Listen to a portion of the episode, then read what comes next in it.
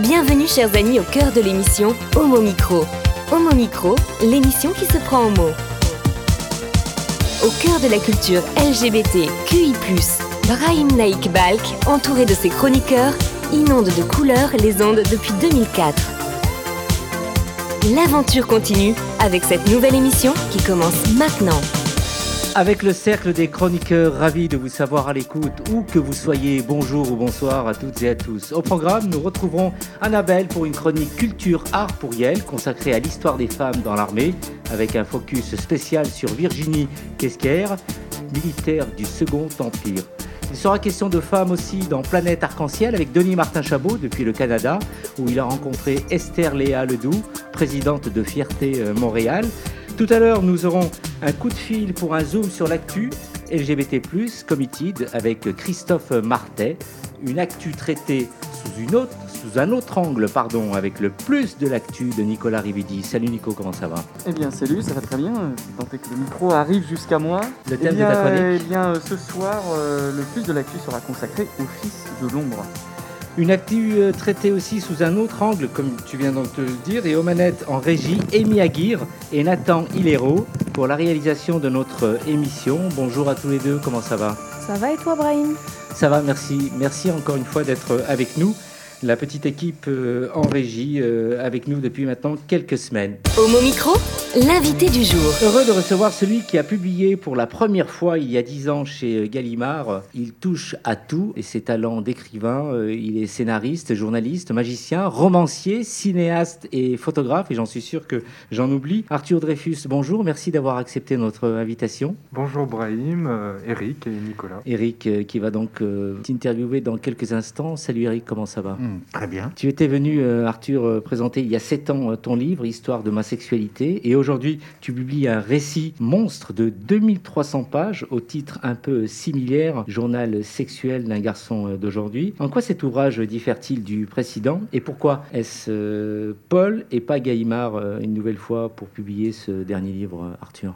Il diffère du précédent parce que euh, Histoire de ma sexualité, c'était une compilation de souvenirs d'enfance surtout, euh, où j'essayais de raconter comment le désir s'était formé dans mon esprit quand j'étais petit. Et Journal sexuel d'un garçon d'aujourd'hui, euh, qui vient de paraître, euh, c'est le sexe au présent de ma vie d'adulte euh, ou de garçon, mais en tout cas de grand garçon, où je raconte euh, ce que j'ai vécu pendant des années, euh, ces dernières années. Eric Alors, moi, je n'ai lu que 500 pages sur euh, 2300, mais je le lirai en entier. Et même seulement 500 pages, il y a des tonnes de questions. Hmm. Alors, on peut peut-être dire que euh, il y a euh, des pages entières très touffues de plan cul. Il y a aussi des extraits de Grinder, souvent très très bien choisis, assez amusants. Des réflexions personnelles, des citations d'autres euh, d'écrivains. Et Qu'est-ce qui t'a pris? Qu'est-ce qui s'est passé? Je suis sûr que tu ne pensais pas arriver à 2300 pages. Comment est né ce, ce gros bébé? Je pensais tout à l'heure que j'ai pas décidé d'écrire un livre très long, simplement à un moment de ma vie, euh, voilà, comme beaucoup d'homosexuels garçons, je pense, mais filles aussi, mais peut-être plus garçons, enfin mecs,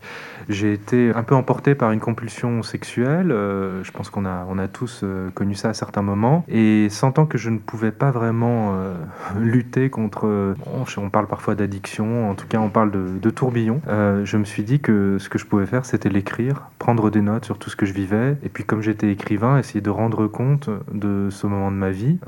Voilà, si j'avais été peintre, peut-être que j'aurais peint chacun des garçons que j'ai rencontrés. Mais je me disais ce matin que si le livre était si long, finalement c'était pour moi aussi une manière d'empêcher qu'on le résume. Je ne veux pas être résumé, et je trouve qu'on vit dans une époque où on résume beaucoup les gens à ceci ou à cela, et c'est pas quelque chose qui me convient. Je pense que la nature humaine est toujours plus large qu'un mot, qu'une idée, qu'un courant, qu'une théorie.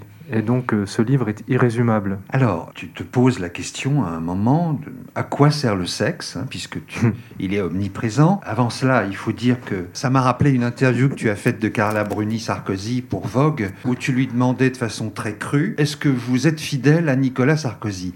Et là, euh, il y a, tu es euh, de la même crudité vis-à-vis de toi-même, c'est-à-dire tu dis tout euh, dans tout ce qu'il y a de plus intime dans toute la sexualité. Comment on décide de dire ça? Pour moi, ce qu'il y a d'obscène, c'est de chercher à se mettre en valeur. Je trouve que c'est ça que je trouve obscène quand je regarde la télévision. Ce sont les personnes qui se poussent du col, qui cherchent à se mettre en valeur. C'est d'ailleurs euh, Michel Léris qui dit ça. La, la, seule excuse que je pouvais avoir à dévoiler autant d'intimité, c'était de ne faire preuve d'aucune complaisance avec moi-même et surtout de ne pas simplement raconter euh, les détails glorieux. Je pense que dans le sexe, euh, il y a des choses plutôt joyeuses et poétiques, il y en a d'autres qui sont plutôt crasseuses et que si on veut raconter ça, il faut qu'on raconte l'ensemble depuis les lavements qui précèdent le rapport sexuel, jusqu'aux serviettes euh, qui essuient ensuite, euh, et, en passant par euh, les bons mots, les murmures à l'oreille, la musique, la boisson qu'on va boire avant ou après. Pas seulement la crasse, mais aussi la crasse. Alors, tu dis à un moment à quoi sert le sexe, et tu avances cette affirmation, enfin, tu dis que ça dissipe l'angoisse le temps de la rencontre. Donc le sexe servirait à chasser provisoirement une angoisse, laquelle et est-ce que Ce que je crois, c'est que dès qu'on a un comportement avec un élément de la vie, que ce soit la nourriture, l'alcool, les drogues ou le sexe ou quoi que ce soit, qu'on utilise de manière excessive, c'est que finalement on cherche quand même à calmer une douleur, une angoisse, quelque chose qui n'est pas supportable de manière sobre. Donc euh, voilà, chacun son excès. C'est vrai que quand je me livrais au sexe à outrance, j'oubliais souvent de manger, euh, je m'alimentais peu, je, buvais peu. Il y a quelque chose qui, qui, absorbe tout le reste de la vie et qui fait que tout à coup, le temps n'est plus une donnée. Euh, voilà, 30 minutes sur Greenland serait comme, comme 4 heures euh, dans la vraie vie. Quoi. Mais euh, on se demande où tu es quand tu baises avec un homme? J'emploie le mot parce que c'est beaucoup baiser quand même. Est-ce que tu es avec lui vraiment ou tu es en train de penser à ce que tu vas écrire ou est-ce que tu as envie d'écrire parce que tu baises? Alors ça c'est une question euh, difficile à répondre. parce qu'on a l'impression que tu, en fait, tu fais l'amour surtout pour pouvoir écrire après parce que c'est l'écrivain. C'est les, les, deux à la fois. Ce que je peux dire c'est que moi je sais pas si c'est moi qui suis pathologique ou pas, mais j'ai l'impression que, en tout cas, j'ai une sorte de maladie mentale qui est que je n'arrive pas à m'arrêter de penser. Je dis pas que mes pensées sont géniales ou, brillantes ou n'importe quoi, mais en tout cas, elles ne me quittent pas. Et même pendant un rapport sexuel, ce livre en est le témoignage. Euh, je n'arrive pas à, sortir des considérations que j'ai sur Lacan, sur Freud, sur un tableau que j'ai vu le matin, sur une musique que j'ai entendue la veille, sur les paroles d'une chanson qui passe derrière, sur le repas que je vais préparer ensuite, sur les amis que je vais voir le soir même. Sur ton père et ta mère. Sur mon père et ma mère la famille énormément. Tu parlais de l'angoisse tout à l'heure, mais d'où vient-elle? Est-ce que tu le sais maintenant ou est-ce qu'elle vient un peu de la famille aussi? Puisque tu parles beaucoup de ta mère et de ton père, pas de façon forcément enchantée, mais euh, est-ce qu'elle vient de là, cette angoisse? Mais comme j'ai dit, je ne peux pas être résumé, je pense pas que je puisse mm. nommer le lieu de l'angoisse. Je pense que l'angoisse est l'état naturel de l'être humain. Et dans n'importe quelle culture, euh, il y a eu beaucoup de solutions qui ont été trouvées, euh, des religions, des cultes, des croyances, des activités variées je pense que l'angoisse euh, est à peu près répandue chez tout le monde. Maintenant, chacun trouve sa manière de lutter contre l'angoisse. Moi, j'ai choisi euh, de la regarder en face et d'aller le plus loin possible dans sa description et dans la description des endroits où elle m'emmenait. Alors, ça commence par des plans cul, comme ça, pour le plaisir. Ensuite, alors que tu n'as pas besoin d'argent, tu te prostitues. Et là, c'est vrai que tu vas te taper quelques mecs que tu, avec qui tu n'aurais jamais couché avant. Pourquoi tout d'un coup se prostituer Et aussi, qu'est-ce que c'est que faire Laurence? Il y a aussi autre chose, c'est que je pense que je suis écrivain. Enfin, je suis même pas sûr d'être vraiment écrivain, mais quand je me sens un peu écrivain, je me dis que je le suis parce que j'arrive à écrire ce que je ne peux pas dire. Donc, euh, je pense que si je me suis tourné vers l'écriture, c'est pour ne, pas écrire ce que je. Voilà. Mais euh, la prostitution, j'avoue je l'ai peut-être testé en me demandant si c'était un fantasme. Je ne crois pas que ça en soit un. D'ailleurs, ça représente très peu de pages dans le livre en pourcentage. Et là, vraiment, on peut dire que c'est un moment où j'étais comme euh, avec une GoPro invisible, les caméras embarquées, et avec cette sensation de décrire de l'intérieur l'appartement, euh, les objets, la vie, la solitude, le désir des hommes que je rencontrais sans qu'ils puissent imaginer que j'allais écrire un livre ou en tout cas un paragraphe sur le moment qu'ils étaient en train de vivre et pour lequel ils avaient payé quelques prix. En ce qui concerne Laurence, euh, bah, je dois cette expérience de travestissement et là qui correspond davantage à un fantasme, je la dois à quelqu'un que tu m'as présenté, qui est l'écrivain David Dumortier, qui a écrit un livre magnifique qui s'appelle Travesti, publié aux éditions du Dilettante, qui est pour moi une sorte de livre totem. et j'avoue que ce livre m'a énormément fasciné et qu'il y a certainement eu un effet de contagion. Tu m'en veux pas de te l'avoir présenté. Tu regrettes pas ta période Laurence. Mais c'était pas vraiment une période, c'était sporadique. Aujourd'hui, j'avoue que voilà, je trouve qu'il faut euh, voilà. Simone de Beauvoir disait on ne naît pas femme, on le devient. Quand on le devient pour une soirée, c'est beaucoup de travail pour finalement une courte durée. Et j'avoue que je crois que je n'aurais plus le courage de le Il y faire. a un SMS Voilà. à mourir de rire entre un garçon, je crois, du, du- du Maghreb qui va venir. Il veut savoir si tu vas faire Laurence ou pas, puis t'as pas trop envie, c'est fatigant. Mm. Ce dialogue est absolument à mourir de rire. Alors on peut dire ça, on peut dire euh, j'en suis pas responsable, mais je pense que dans la sexualité, quand on va la décrire euh, très loin, très précisément, et notamment dans l'obsession aussi, il y a quelque chose de surréaliste et de grotesque. Toute obsession a des aspects grotesques, et si on arrive à la, à la décrire Ouais, sans ça, phare, tu le fais très bien. Qu'il faut accepter d'en rire. vraiment en, en- direct avec euh, tout, ce qui peut euh, concerner ce- ces thèmes. À un moment, quand même, tu te décourages. Tu dis qui va compulser cette avalanche de sexe? Est-ce qu'à un moment, quand même, quand tu as vu que ton 200 pages faisait 300, euh, 800, 1000, 2000, est-ce que- Alors, qu'est-ce qui s'est passé Je devais créer un nouveau document Word toutes les 600 pages parce que sinon ça faisait bugger l'ordinateur. Donc j'en avais un certain nombre, j'en avais une dizaine à la fin. Je sais pas. Honnêtement, je suis- chaque matin quand je me lève, je suis pas sûr d'être écrivain et je me dis que c'est juste un énorme malentendu qu'un éditeur ait accepté de publier ce texte. Pas celui-là. Euh, C'est un type quand même, euh, POL, qui est très Oui, branché enfin- religion. Donc quand tu m'as dit que tu étais chez POL, je me suis dit, oh là là, mais comment Non, ce, non, mais c'est ce de boyer a pu Dustan, euh, accepter etc. Mais je vais, je vais reparler sur la- l'avalanche sexuelle. Ce que je voulais dire, c'était que j'aimais bien penser que si ce livre existait, on pourrait le lire dans un ou deux siècles, non pas comme un classique, mais simplement comme une sorte de fenêtre très précise sur ce que pouvait être la vie sexuelle. J'allais même dire pas d'un gay, d'un individu au début des années euh, 2020, enfin, Alors, de 2010. Voilà. Je t'ai à un moment envoyé un petit texto et je t'ai dit, j'ai été scotché par le plan Halo, H-A-L-O. Et tu m'as répondu, c'est un pivot du livre. Alors, est-ce que tu peux nous dire quelques mots sur ce Tout à plan fait. Halo qui se passe à Lyon et en quoi, si tu veux, c'est le pivot du livre Bah, tout à l'heure, je vous disais que euh, j'avais du mal à extraire euh, ce que les hindous appellent les vrittis, toutes ces pensées qui bouillonnent dans la tête, et même pendant le sexe, qui habituellement, à ce que je croyais, est un moment où on est un peu libéré du poids de ses pensées, et où on, passe du penser ou du dire à l'être. Je suis allé petit à petit vers des pratiques de plus en plus euh, excessives, ou alors violentes, ou à me mettre dans des situations de danger, justement pour chasser encore plus les pensées, et pour, comme si vraiment, plus, plus c'était violent, plus c'était rude, plus c'était pittoresque, plus l'angoisse allait être euh, délayée, repoussée, chassée de la pièce temporairement. Ce plancher à l'eau, c'est peut-être en tout cas le plus violent qu'il y ait dans le livre jusqu'à ce moment-là. Il est pivot parce que c'est sans doute un de ceux que j'ai décrit pour la première fois avec le plus de détails, en enregistrant secrètement les voix des garçons qui passent dans cet appartement. Et donc j'ai tout à coup euh, entrevu ouais. ce que pouvait être euh, une description microscopique de chaque euh, seconde d'une expérience sexuelle. J'ai vraiment rencontré ça ce soir-là. Alors, j'ai entendu ton interview par Laura Adler l'autre jour sur France Inter et il y a ensuite une période là qui peut-être est, est pivot aussi, vers peut-être la fin, c'est le chemsex. Oui, euh, là, vous avez déjà dû en parler euh, dans cette émission, je pense. Oui, mais là, tu l'as vécu. Vous avez reçu Jean-Luc Romero. Jean-Luc Romero Ouais, en parler. ouais. euh. Donc voilà, est-ce que c'est ça qui t'a fait arrêter tout? Ça et la rencontre euh, d'un garçon, en fait, le, le mélange euh, du pire et du meilleur. La plongée dans quelque chose de plus en plus mortifère. D'ailleurs, je te remercie de lire ce livre dans l'ordre, parce que je pense que c'est pas un livre qui est fait pour être picoré malgré sa taille. Je préfère à la limite qu'on mette 5 ans à le lire plutôt que euh, on le feuillette, parce que quand on feuillette un livre, on sait jamais ce qu'on a lu ou ce qu'on va pouvoir relire. Et il y a vraiment euh, le passage de, de quelqu'un qui découvre une sexualité, euh, disons, pétillante et joyeuse, et qui petit à petit se laisse emporter par son désir, par son excès de liberté, et rencontre euh, ce que les anciens appelaient les enfers. Mais donc, euh, le chemsex, là aussi, je pourrais pas résumer le chemsex. Tout ce que je peux dire, c'est que... Comment selon- tu comment Selon moi, on peut fait facilement le comparer à l'épidémie de VIH, même s'il ne s'agit pas d'une épidémie virale, dans le sens où il y a quelque chose d'autopunitif et d'automutilatoire euh, au niveau communautaire chez les pratiquants du chemsex. Et voilà, je pense que c'est pas un hasard si on appelait le sida un cancer gay, euh,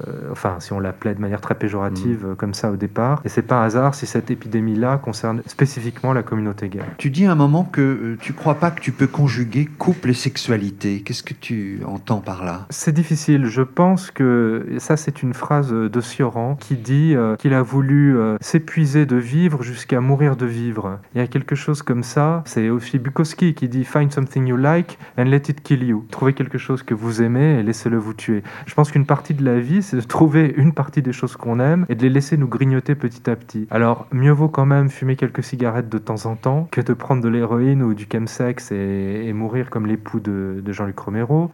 Euh, mieux vaut euh, essayer, comme les épicuriens le disaient, de diluer de petits plaisirs plutôt que de plonger dans le gouffre. Ce qu'il y a, c'est que euh, je pense qu'il y a une partie de la vie une partie du plaisir de vivre qui est aussi le plaisir de prendre des risques, le plaisir de se mettre en danger, et que ça, c'est a priori quelque chose qui n'existe pas complètement dans un couple. Bon, dernière question, parce que Brahim en a une ensuite pour terminer. Alors, au bout de ces 2300 pages, euh, non pas en tant que lecteur, bien sûr, mais tu as passé beaucoup de temps, euh, d'ailleurs, je me demande matériellement, comment on peut arriver à écrire tous les jours, euh, dès que tu as quelqu'un, tu écris, enfin, je veux dire, ça demande une organisation. Non, j'avais pas niveau- d'organisation. Ça semble énorme. J'avais pas d'organisation, mais c'est pour ça que ça a été très fatigant. C'est que dès que j'avais une expérience à raconter, quoi qu'il arrive, il fallait que je le fasse. Et donc, si ça signifiait se coucher à 7 heures du matin ou ne pas dormir, je l'écrivais. Alors, comment tu as terminé ce livre? Comment tu, tu as terminé C'est vraiment le euh, chemsex qui a mis fin au livre, Ah. parce que, euh, en fait, mon contrat personnel, euh, du point de vue de l'écriture, c'était d'être dans la recension clinique et précise de tout ce que je vivais. Quand on est sous drogue, on ne peut plus décrire précisément ce qu'on a vécu. Les souvenirs se mêlent, les détails euh, s'effacent, le nombre de partenaires devient trop important, et on ne peut faire que des résumés, des Et ça, c'est ce que je ne voulais pas faire. À partir du moment où j'ai perdu vraiment le lien à l'écriture microscopique, le livre s'est arrêté de lui-même. Parce qu'avec le chemsex, tu ne pouvais plus écrire. En fait, euh, pour Ah. prendre un terme analytique, euh, l'écriture euh, ou toute activité artistique, je pense que c'est quand même de la sublimation. On transforme une émotion, un gouffre, on transforme une douleur en œuvre. Et il y a quand même ça qui me tenait même au plus profond de la compulsion sexuelle. En revanche, la drogue, elle vient remplacer la sublimation, puisqu'elle est sublimation elle-même. Elle coupe tout fantasme, elle est le fantasme, elle éloigne même l'envie de créer. Donc je pense que tant qu'on ne prend pas de drogue, on peut garder ce lien à la création, mais le moment où la vie devient entièrement tournée autour d'un produit, même écrire n'a plus d'importance. La dernière phrase de ton récit, euh, qui n'a aucun équivalent en France dans l'histoire littéraire, est celle-ci. Il faut en finir avec le malheur d'être gay.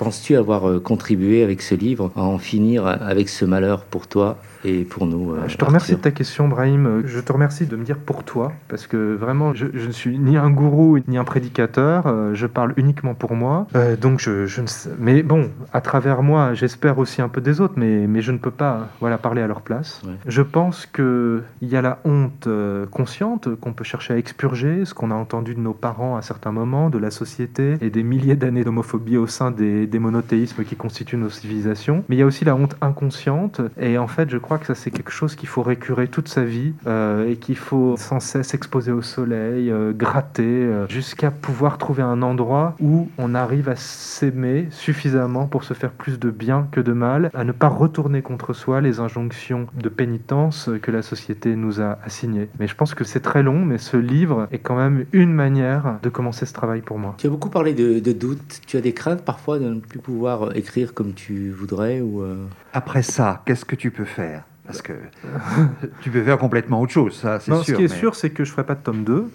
Donc ça, déjà, c'est sûr. J'ai tout dit de, de mon rapport au sexe à un moment donné. J'ai épuisé un sujet, je me suis épuisé, et je n'ai pas envie de continuer là-dessus. Oui, tu t'es épuisé, mais en même temps, bon, on peut on peut pas oublier tes deux rencontres avec deux garçons qui nous rendent fous. euh, c'est Anis et Pollock, par exemple. hein. On se dit, il a eu cette chance de connaître Ben voilà, ces tu me demandes ce que je fais aujourd'hui. euh, J'espère euh, revoir Anis, avec qui j'ai perdu contact. Euh, Mm. Je me dis que peut-être il a lu ce que j'ai écrit sur lui dans ce livre. Quant à Pollock, c'est encore un ami, et je, suis- je suis heureux de, de le fréquenter. Et qui penses-tu te lira en fait euh, ce livre s'adresse à qui?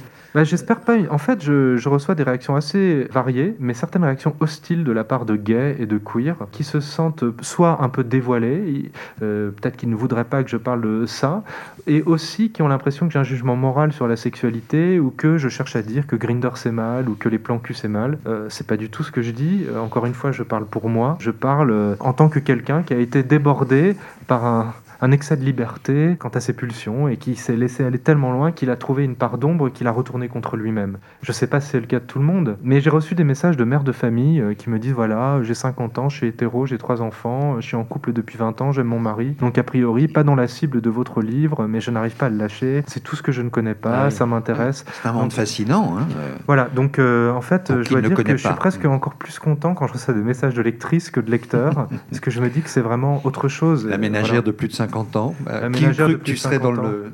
dans- Ouais. Mais voilà, pour moi, si on ne voit que le sexe, on confond la porte et la maison. Le sexe, c'est la porte. Mais en fait, euh, la maison, enfin, ce que, ce que je veux que ce livre contienne, c'est le rapport au désir, à la liberté, à simplement qu'est-ce que c'est que de vivre, d'être humain aujourd'hui, Mhm. qu'est-ce que c'est que l'amour et qu'est-ce que c'est qu'être heureux et qu'être malheureux? Et qu'est-ce que c'est qu'être humain? Le sexe, c'est juste ma focale, mais j'espère que mon livre ne parle pas que de sexe. Alors peut-être que certains gays vont, vont prendre ce livre en effet comme une sorte de mise en garde adressée aux gays. Ça, je ne crois pas. De, ne faites pas comme Arthur Dreyfus. Non, je ne crois pas, parce que comme disait ma mère, euh, si jeunesse savait, euh, si vieillesse pouvait, l'expérience des autres ne sert à rien, et c'est pas parce qu'on a lu une mise en garde euh, qu'on ne commet... On a besoin de commettre ses propres errements pour pouvoir euh, comprendre. Arthur Dreyfus, son dernier livre, Journal sexuel d'un garçon d'aujourd'hui, publié aux éditions Paul. Homo Micro, l'émission LGBTQI+, qui se prend au mot. Arthur, avant de nous quitter, je t'ai demandé de faire le choix d'un artiste. Quel est le nom de cet artiste euh, Alors c'est Anthony Egarty, ouais. euh, qui avait ce groupe avant qui s'appelle Anthony and the Johnsons, qui maintenant a une carrière solitaire. Et voilà, c'est c'est la réincarnation de Nina Simone. Et c'est un homme qui était non-binaire avant euh, l'explosion des non-binaires. Enfin, du coup, je ne sais pas si je peux dire c'est un homme, en tout cas c'est un artiste qui a une voix bouleversante. Et voilà, c'est c'est quelqu'un qui parle aussi de sexualité dans la sensualité de son timbre, de sa voix, et qui est hors norme à tous les niveaux. Et je, voilà, je trouve que c'est- vraiment un, un grand artiste. Et qu'est-ce que tu nous as programmé comme euh, morceau, Nathan? Alors, du coup, j'ai choisi probablement la plus connue d'entre elles. Euh, il s'agit de Hope There's Someone. Hope there's someone who'll take care of me when I die. Will I go? Hope there's someone who'll set my heart free, nice to hold when I'm tired. There's a ghost on the horizon when I go to bed. How can I fall asleep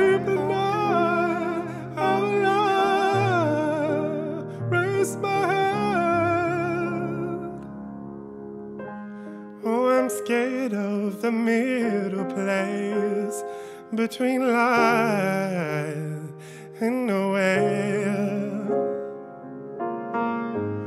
I don't want to be the one left in there, left in there.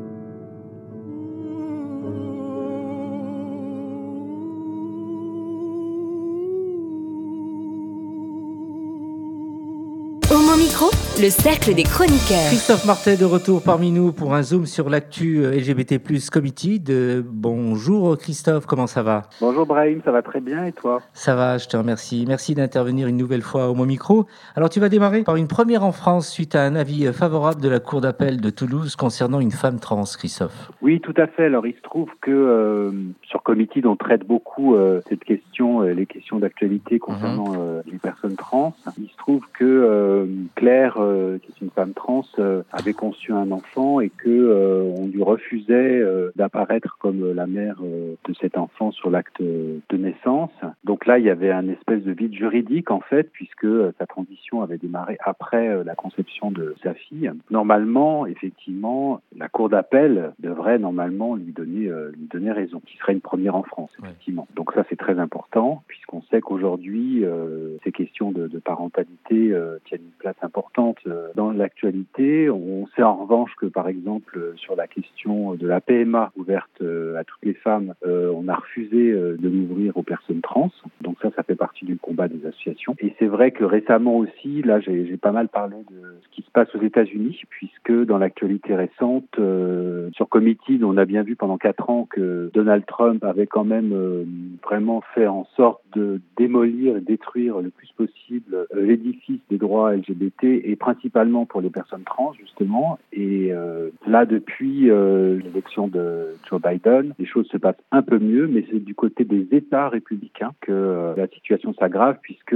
pas mal de gouverneurs ou de législateurs et législatrices de ces États républicains conservateurs ont ont mis en place tout un certain nombre de dispositions. Un pour interdire euh, aux personnes trans euh, les accès à des soins médicaux, euh, d'autres c'est pour interdire aux, aux personnes trans le sport, etc., etc. Donc c'est vrai que la situation, elle est toujours, comme souvent aux États-Unis, assez contrastée entre d'un côté une administration qui est maintenant favorable aux personnes trans, puisque même Joe Biden a nommé hein, une pédiatre trans au poste de vice-ministre de l'Éducation, et que de l'autre côté, dans les États euh, républicains en particulier, euh, le combat continue. D'autres combats, donc euh, les conservateurs suisses aussi mécontents suite à une décision du Parlement qui avait approuvé en décembre dernier, Christophe, le mariage pour toutes et tous. Un Oui, alors moi, ce que vous bon, avez développé euh, comme Tout à fait. C'est un peu. euh, Est-ce que c'est mon, mon ma longévité, Ouais. mon âge qui veut ça Mais je sais bien que tous nos combats et toutes nos enfin, les revendications LGBT, mais aussi euh, les acquis euh, de ces luttes, euh, sont, sont toujours assez fragiles finalement, que ce soit pour les personnes LGBT, mais aussi pour les femmes, mais aussi pour les personnes noires, etc. On sait très bien que les forces conservatrices sont toujours euh, à la manœuvre. En Suisse, euh, effectivement, il y a la possibilité euh, de demander à, à ce que se tienne un référendum si euh, on a suffisamment de, signatures. En l'occurrence, là, c'était euh, 60 000 signatures pour que euh, une coalition alors de, de partis, de micro-partis et d'organisations euh, conservatrices obtienne euh, l'ouverture d'un référendum hein, sur cette question. Alors, faut se rassurer parce que euh, majoritairement les Suisses sont quand même très favorables euh, au mariage. Je crois un dernier, dernier sondage qu'on citait, c'était 82% qui étaient favorables au mariage pour toutes et tous. Donc euh, bon, a priori. Mais voilà, on voit bien que chaque fois, il faut quand même être très vigilant et vigilant. Un soutien aussi à la chanteuse lesbienne, vous en parliez aussi à comité de Oshi euh, après des remarques scandaleuses d'un chroniqueur euh, très très maladroit. Brahim, je dirais beaucoup plus que maladroit. Je dirais et sexiste, et lesbophobe, et tout ce qu'on veut, mais enfin maladroit, non. Pas de la maladresse. Mhm. C'est quelqu'un qui insulte euh, Oshi, euh, une chanteuse euh, lesbienne. Alors moi, je connais pas très bien, mais en tout cas, je sais qu'elle a un énorme succès. Et voilà, il attaquer quelqu'un sur son physique, c'est pas maladroit. Ouais, ouais. Et, Et donc dans ce cas-là, mais j'espère que ça mérite sanction. alors voilà, ce que maintenant il faut voir, c'est est-ce que tout ça, avec la part que tiennent les réseaux sociaux, la polémique, le Ouais. punchline, est-ce que tout ça a été un peu prémédité entre guillemets? Parce que ce qui est incroyable, c'est quand même qu'il y a eu presque le double effet qui se coule dans la mesure où ce chroniqueur dont on n'a même pas envie de citer le nom, le lendemain, il allait chez Cyril Hanouna pour s'expliquer. Oh, ça euh, c'est dramatique, quoi c'est dramatique. donc ça veut dire que voilà, on est en train de construire comme ça des controverses. Ouais. Alors très clairement, Oshi était insulté euh, là-dessus, il n'y a, a pas photo. Il faut effectivement que des sanctions soient prises. Et je crois d'ailleurs que Europe 1, euh, justement, l'avait avait décidé de plus euh, de se passer des services de ce chroniqueur. Mais euh, c'est vrai aussi qu'on ça, ça, interroge quand même beaucoup Ouais. sur cette euh, façon dont certains médias euh, ont tendance à souffler, comme on dit, euh, voilà, euh, sur les braises. Mhm. Pour finir, euh, Christophe, belle histoire d'un couple gay à New York. Oui, alors c'est un couple gay qui a relaté euh, ce qui était arrivé il y a maintenant quand même euh, quelques années, puisque euh, c'est un couple qui racontait euh, la façon dont ils ont adopté un bébé même, que l'un des garçons du couple avait retrouvé sur un quai de métro. Il se trouve que euh, l'enfant a été placé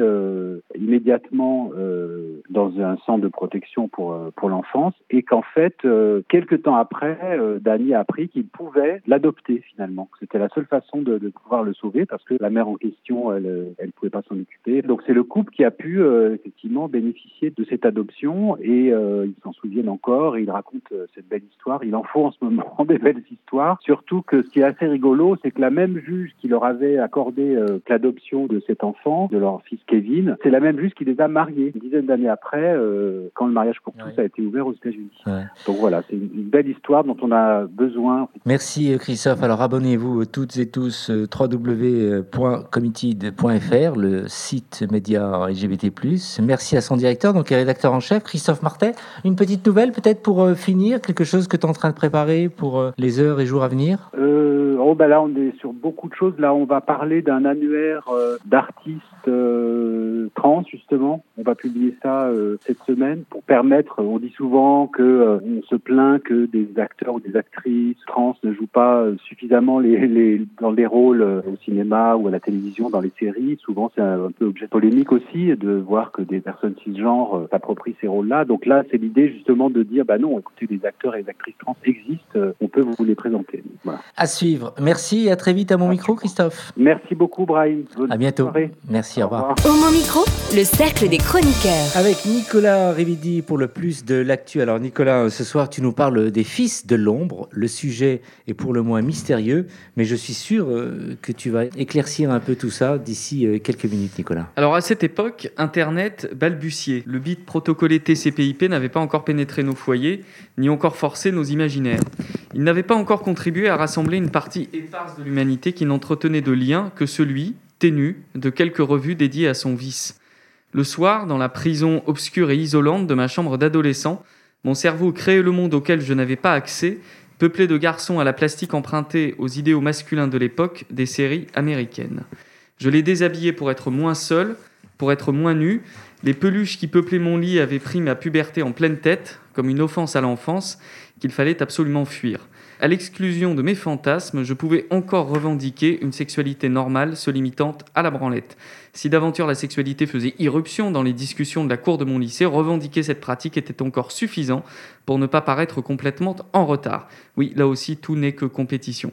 D'autre part, personne ne questionnait trop les fantasmes que l'on convoquait pour se faire jouir, et il était toujours possible, en la matière, d'inventer ce qui convenait, ce qui était attendu dans la discussion.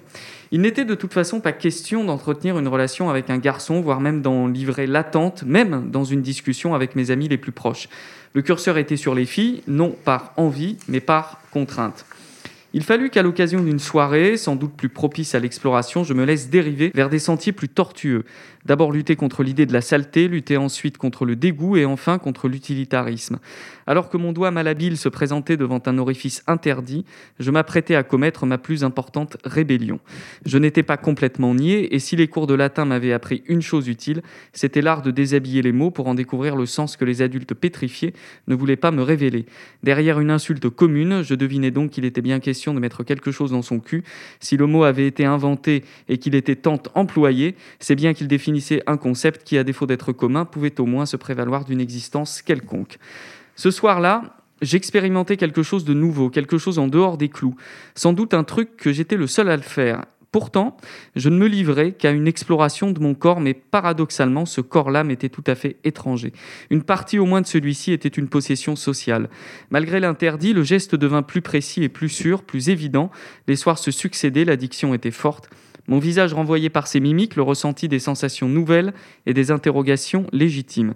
La douleur était palpable, mais si elle devait être une entrave à l'audace, combien d'aventures humaines seraient-elles restées de simples gravures éphémères dans des esprits interrogatifs et torturés? Euh, Laisser place de temps à autre à quelques salves de plaisirs indéchiffrables que je reléguais au rang d'artefact. Alors que ma sexualité balbutiait autant qu'Internet, voilà qu'en plus il me fallait apprivoiser un corps qui n'avait jamais été vraiment le mien, y compris ses moindres recoins les plus odieux. Le lendemain, je m'abreuvais à en crever d'un cocktail de honte et de fierté. Des années après, la maturité aidant, Internet aussi, je commençais à vocaliser pour moi-même l'audace incroyable que j'avais eue et qui n'était pourtant, de facto, pas très différente que celle d'une prise de température par un thermomètre ordinaire. Le corpus humain qui me cernait avait échoué à me dégoûter de moi-même. J'étais un petit pédé dans le vent, offrant son cul et sa bouche aux amants les plus divers sans qu'ils soient particulièrement nombreux. L'ombre était autant un refuge qu'une brimade. La relation continuait d'être tue. J'ai toutefois le souvenir d'une soirée d'été fournésie qui interdisait de laisser les fenêtres fermées, soirée durant laquelle un amant régulier me récita le bateau ivre en chuchotant à mon oreille pendant qu'il me baisait. La fenêtre grande ouverte offrait une vue imprenable sur nos ébats, dont les murmures et les soupirs rebondissaient sur les murs en briques peintes de la cour intérieure, se mêlant à des bruits similaires en provenance d'autres fenêtres. Nous n'étions pas seuls dans cette transe interdite, j'étais pour la première fois une partie du foisonnement humain. Une femme qui aurait agi comme moi aurait été traitée de salope et renvoyée à une nymphomanie pathologique qui n'aurait été que la conjugaison de la jalousie et de la frustration de ses semblables des deux genres.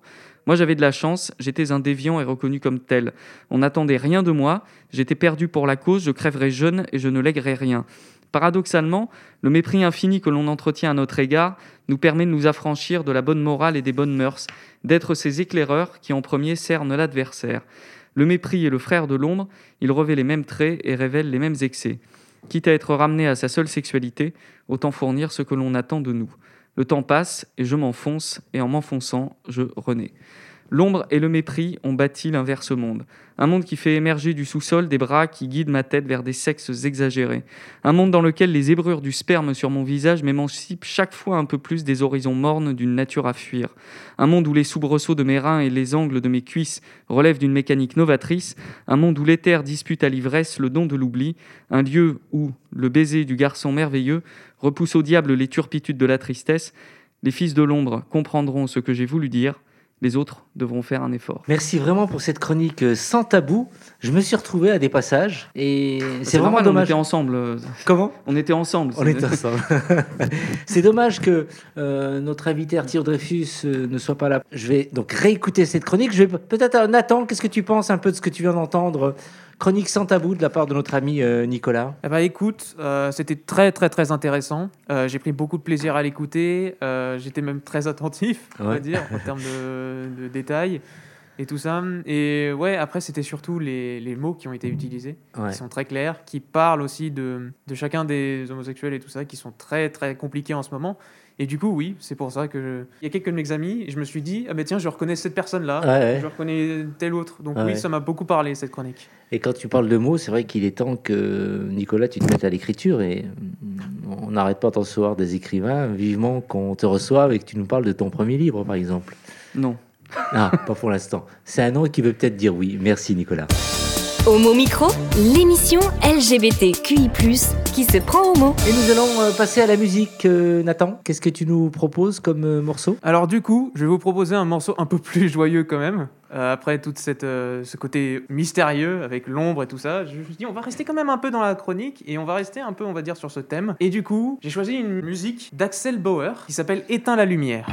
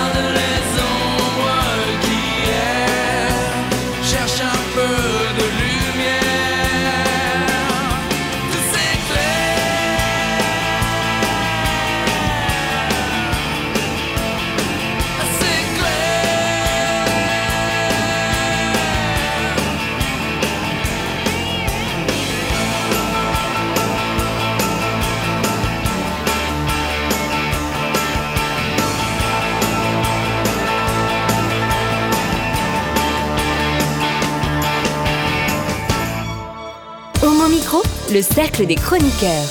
Dans Art pour je vous propose de partir sur les traces de femmes, militaires comme des hommes, et qui n'avaient pas crainte de braver l'interdit. D'ailleurs, Virginie Gesquière sera notre porte-drapeau pour refaire l'histoire autour de ces femmes, défenseurs de l'égalité des genres et des sexes.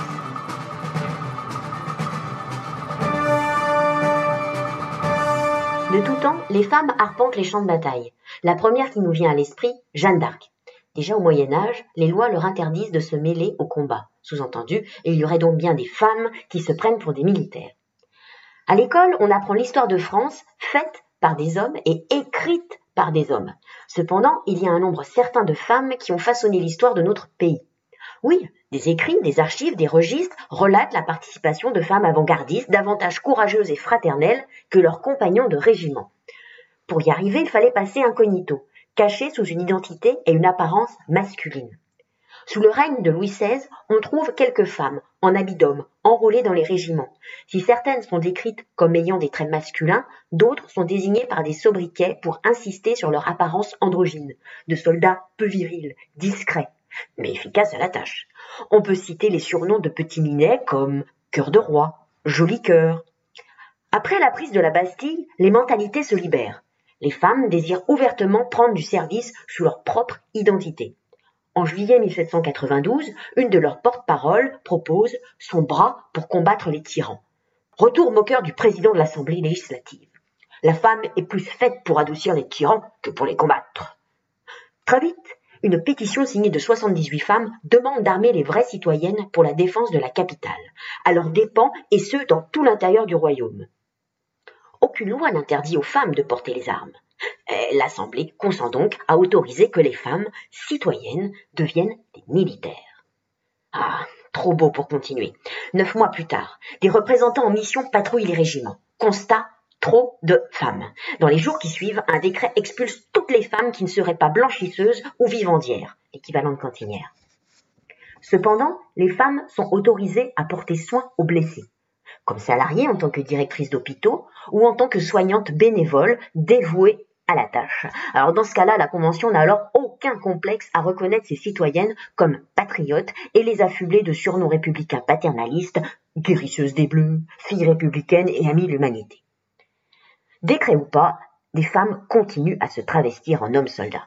Elles usent d'astuces, vêtements amples, port de l'uniforme, usage d'artifices intimes qui leur permettent de préserver leur réelle identité de genre, et ce parfois pendant plusieurs années. En 1798, il y a la loi Jourdan, une loi qui institue le service militaire obligatoire pour tous les Français, hommes, âgés de 20 à 25 ans. La misogynie républicaine se renforce encore dans les rangs. Et c'est là que Virginie Gesquière entre en scène.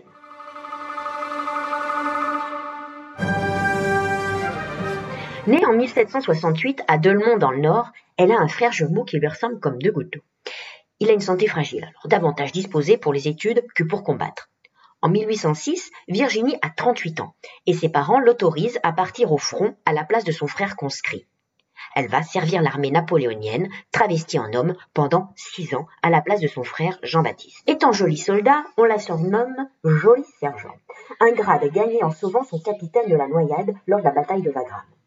Autre fait distinctif, en 1808, Virginie combat contre les Anglais au Portugal.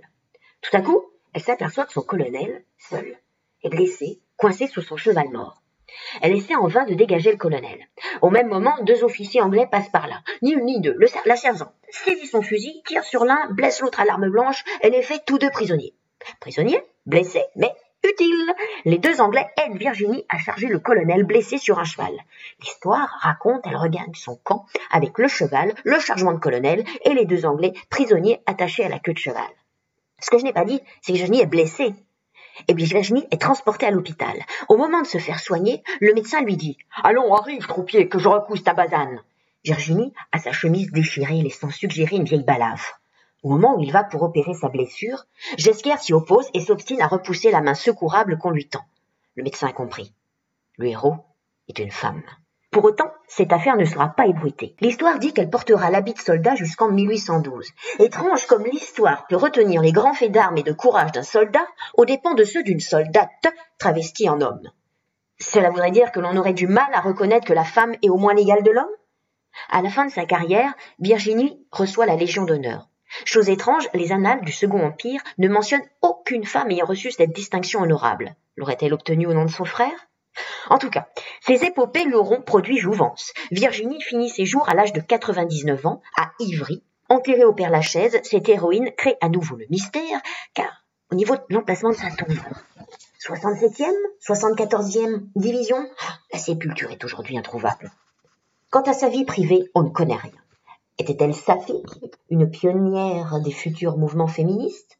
Ce qui est sûr, c'est que son épopée n'a pas laissé de marbre ses contemporaines.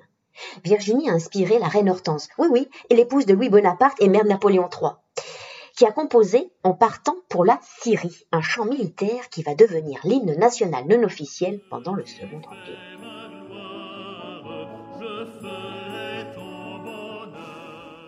L'histoire de Virginie Ghesquière, c'est celle aussi de nombreuses autres soldates qui ont combattu pour la France, en masquant leur réelle identité et de genre. Cependant, ces femmes n'avaient pas bonne presse, ou ne faisaient pas la presse, si je puis dire. Les auteurs du XIXe siècle insistent sur l'inaptitude féminine au combat, le désordre moral induit par des rangs féminisés, risque de viol, baisse de la démographie. À cette époque, et cela a guère changé, une femme est dans l'ordre décrescendo de la moraline, hystérique, violente et perverse quand elle est patriote et prend les armes déguisées en homme. Il y a la version aussi patriote érotisée avec Marianne et son sein dévoilé, symbole de l'unité nationale. Et enfin, on a la femme doucette qui ne fait pas la guerre, car forcément, elle donne la vie, donc elle ne va pas la reprendre. C'est QFD. C'est vrai. L'historiographie est muette quant aux faits d'armes féminins. Hormis Jeanne d'Arc qui a brûlé au bûcher, comme une sorcière, on n'est guère capable d'en citer d'autres. On peut dire il y a un certain négationnisme à nier les faits d'armes victorieux de femmes soldats. L'histoire de France, contours et dessins réalisés par des hommes militaires politiques, vaillants et victorieux.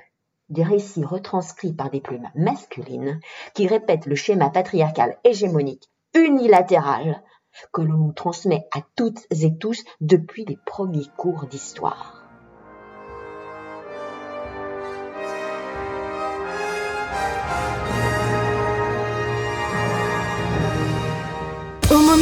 Le cercle des chroniqueurs. Salut Brahim. Eh bien, Fierté Montréal, en plus d'avoir eu à se réinventer en raison de la pandémie de la COVID-19 en 2020 et d'avoir eu à créer une édition entièrement virtuelle, a vécu aussi une crise interne majeure. Son président sortant a dû quitter à une semaine des festivités l'été dernier. Son vice-président avait démissionné quelques mois plus tôt et tout cela a été suivi par une série de départs de membres du conseil d'administration et aussi d'employés. À la croisée des chemins, donc, c'est une femme qui prend les choses en main, Esther Léa Ledoux. Née en France, en région parisienne, d'une famille martiniquaise, Esther Léa n'a jamais vécu en Martinique, mais elle a tout un parcours. D'abord, être une femme lesbienne, une femme lesbienne noire provenant d'un milieu où ce n'est pas bien vu, et aussi une femme lesbienne noire et catholique. Euh, mais c'est vrai que lorsque tu te rends compte que tu as une attirance pour le même sexe que toi. Quand tu te rends compte de ça, ça pose un problème d'identité. Tu sais pas ce qui est bien, ce qui est mal. Moi, à l'école, euh, à l'école, on m'a appris à être une bonne femme. Quand je dis une bonne femme, c'est-à-dire à une bonne mère de famille.